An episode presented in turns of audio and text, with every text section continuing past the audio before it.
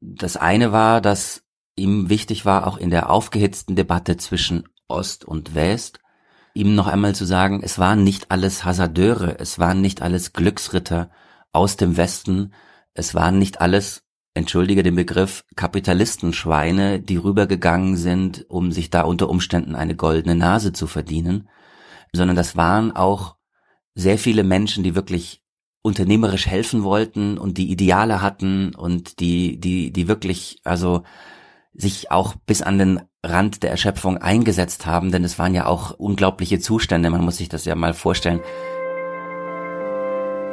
Hinter der Geschichte. Der wöchentliche Podcast für Freunde der Zeit. Liebe Hörerinnen, liebe Hörer, man kann es sich eigentlich kaum vorstellen. Drei Millionen Arbeitsplätze sind in Ostdeutschland kurz nach der Wende verloren gegangen. Drei Millionen Menschen standen mehr oder minder plötzlich ohne ihre gewohnte Arbeit da, ohne ihre Kollegen. Wie konnte das passieren? War das der Konstruktionsfehler der deutschen Einheit? Und hätte man den Umbruch vom Sozialismus zum Kapitalismus nicht besser und rücksichtsvoller regeln können? Und warum überhaupt sind das heute, 30 Jahre nach dem Mauerfall, noch wichtige Fragen? Darum soll es heute gehen in unserem Podcast Hinter der Geschichte, in dem wir Woche für Woche hinter die Kulissen der Zeit blicken und eine Recherche aus der aktuellen Ausgabe vorstellen. Mein Name ist Jens Tönnesmann. Ich arbeite im Wirtschaftsressort der Zeit in Hamburg und am anderen Ende der Leitung ist heute Marc Brost.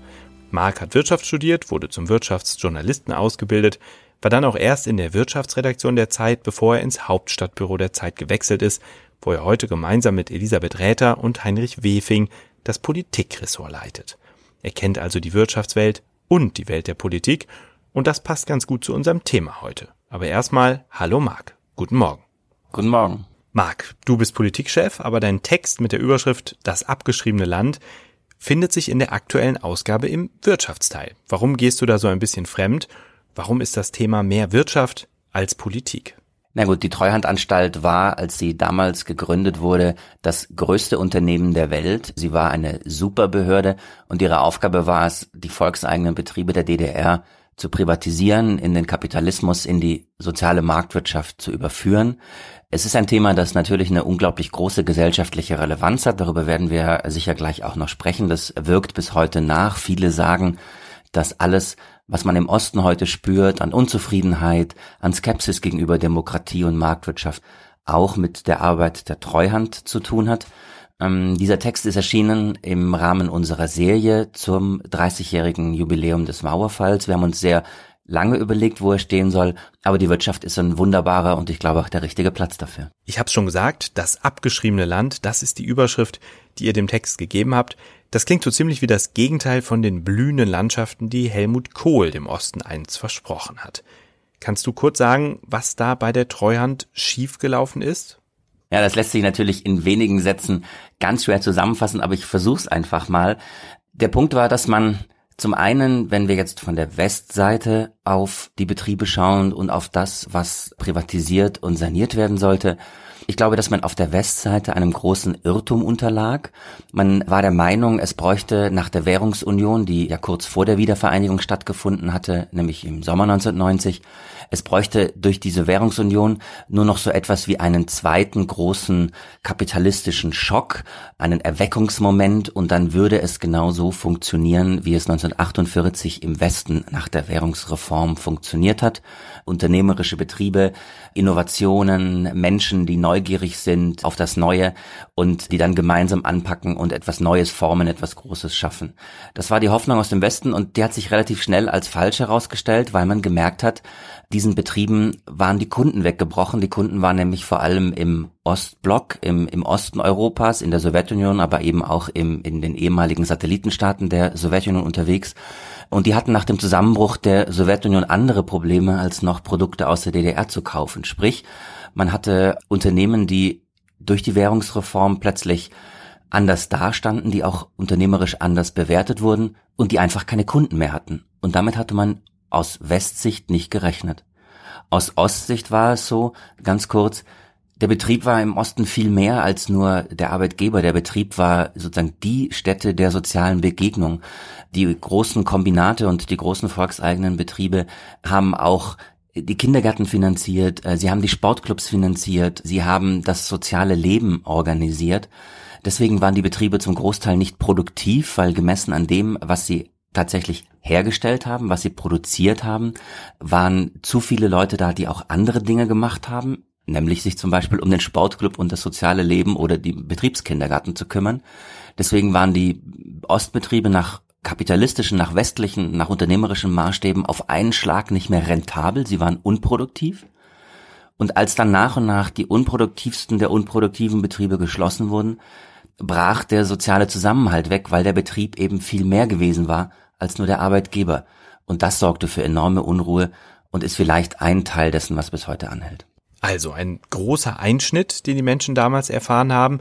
All das ist fast 30 Jahre her und der 30. Jahrestag des Mauerfalls im November ist natürlich ein passender Anlass, um mal zurückzuschauen. Aber hätte man eure Geschichte böse gefragt nicht so auch schon vor 10 oder 20 Jahren machen können? Oder hat sich da was verändert? Warum ist das Thema Treuhand heute wieder so relevant? Ich glaube, wenn man sie vor 20 Jahren gemacht hätte, wäre ein Teil des Befundes, nämlich die Frage, was ist in den Jahren 1994 bis oder 1990 bis 94 und mit der Nachfolgerin der Treuhand bis 2000 schiefgelaufen. Dieser Befund wäre der gleiche gewesen. Das ist das, was wir heute ökonomisch und historisch betrachten und analysieren können. Ich glaube, was heute dazu gekommen ist, 30 Jahre danach, ist im Osten ein Gefühl, dass diese Trennung zwischen West und Ost immer noch da ist. Und deswegen wird heute viel skeptischer auf die Treuhand geschaut als noch vor 10 oder 20 Jahren. Was wir gemacht haben, um das vielleicht kurz zu erklären, auch für den Hintergrund, was wir gemacht haben, ist ja ein, ein großes Experiment, ein journalistisches Experiment. Wir haben Menschen besucht, wir, das ist, ist mein Co-Autor Markus Böig und ich, die schon vor zehn und zum Teil vor 20 Jahren, zum Teil auch schon mitten in der Arbeit der Treuhand, über sich und über ihre Lebensgeschichte und über ihre Erfahrungen gesprochen hatten. Die hatten Auskunft gegeben gegenüber Historikern oder zum Teil auch gegenüber Ethnologen, die in diesen Jahren damals für wissenschaftliche äh, Projekte mit ihnen gesprochen hatten. Und wir haben einen Teil dieser Leute eben jetzt nochmal besucht und haben gezielt mit ihnen darüber gesprochen, seht ihr das alles noch genauso? Oder blickt ihr heute unter Umständen 30 Jahre danach anders auch auf euch, auf eure Arbeit, aber auch auf eure Aussagen von damals, von vor zehn Jahren oder, oder in der, in der aktuellen Zeit der, der Treuhand damals? Und da hat man sehr viel Reflexion gemerkt und auch sehr viel, wie soll ich sagen, da hat sozusagen die kritische Sichtweise eher zugenommen heute. Und für mich am frappierendsten war ein, ein ehemaliger Kombinatsdirektor, der interessanterweise in der Zeit des Umbruchs eigentlich bei all dem, was er erlebt hat, sein Betrieb wurde abgewickelt, er hatte, er war Chef von 45.000 Arbeitnehmern und der Betrieb wurde abgewickelt, am Ende äh, wurde er dicht gemacht. Das hatte natürlich für Frust gesorgt, aber er, er hatte damals eigentlich Hoffnung und hat optimistisch in die Zukunft geblickt.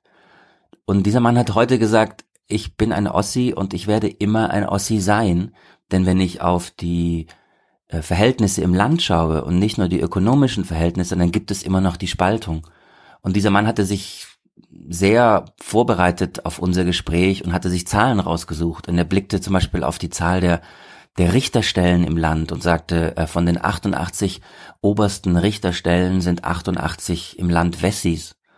Oder er sagte, von den 125 Staatssekretären, die es in der Bundesregierung insgesamt gibt, sind 123 Wessis. Und das waren so Dinge, die ihn zum Nachdenken gebracht haben und ihn zum Glauben lassen, dass es diese Trennung zwischen Ost und West immer noch gibt. Und das, glaube ich, so ein Grundgefühl, was heute da ist. Unter euren Gesprächspartnern ist auch Helmut Koki, der die Treuhandniederlassung in Berlin geleitet hat und der im Juni mit 83 Jahren gestorben ist. Und der, das schreibst du selbst in dem Text, schon todkrank noch mit dir reden wollte über seine Erfahrung.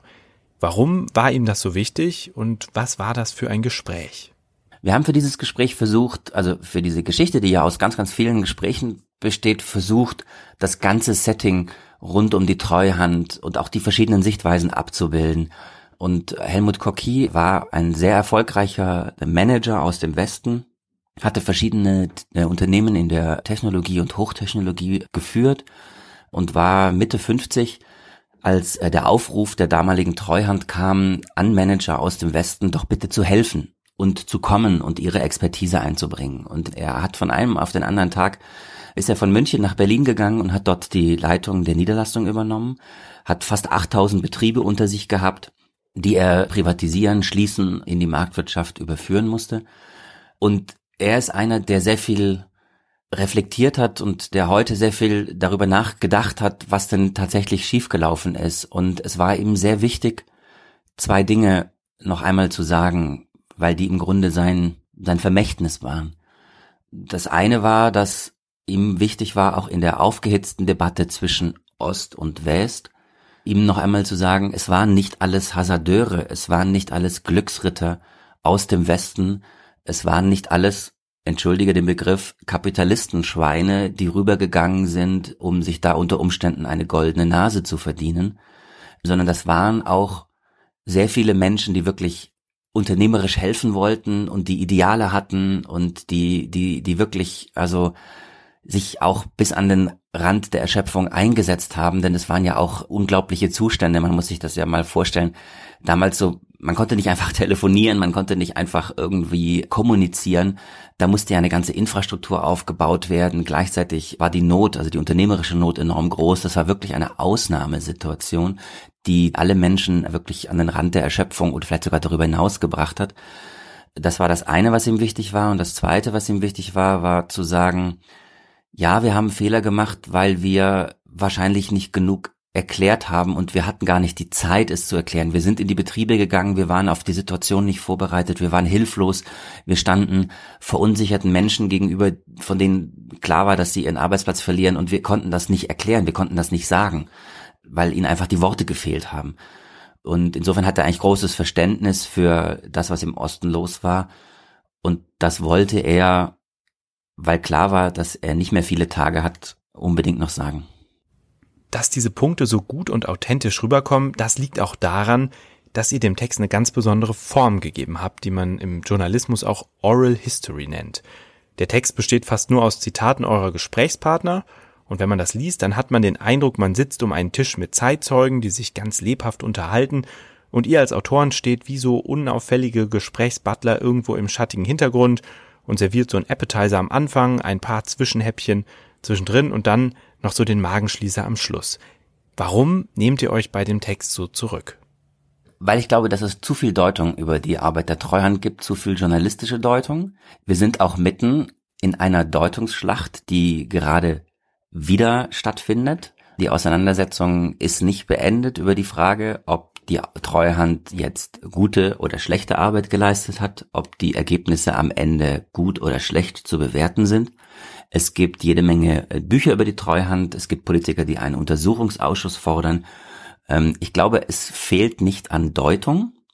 Es fehlt aber an Authentizität und es fehlt an Menschen, die durch ihre Geschichte, ihre Erfahrung, ihre Erlebnisse einfach sagen, wie sie selbst als Beteiligte darauf blicken. Deswegen haben wir ganz brutal diese Form gewählt, um zu sagen, wir lassen die sprechen, die es am besten wissen, nämlich diejenigen, die dabei waren. Und das Authentische der Geschichte ist, dass wir, weil wir uns natürlich äh, genau überlegt haben, äh, wen wir da befragen, dass wir wirklich die ganze Bandbreite der Sicht auf die Treuhand abbilden, so dass im besten Fall am Ende der Leser selbst ein Bild machen kann.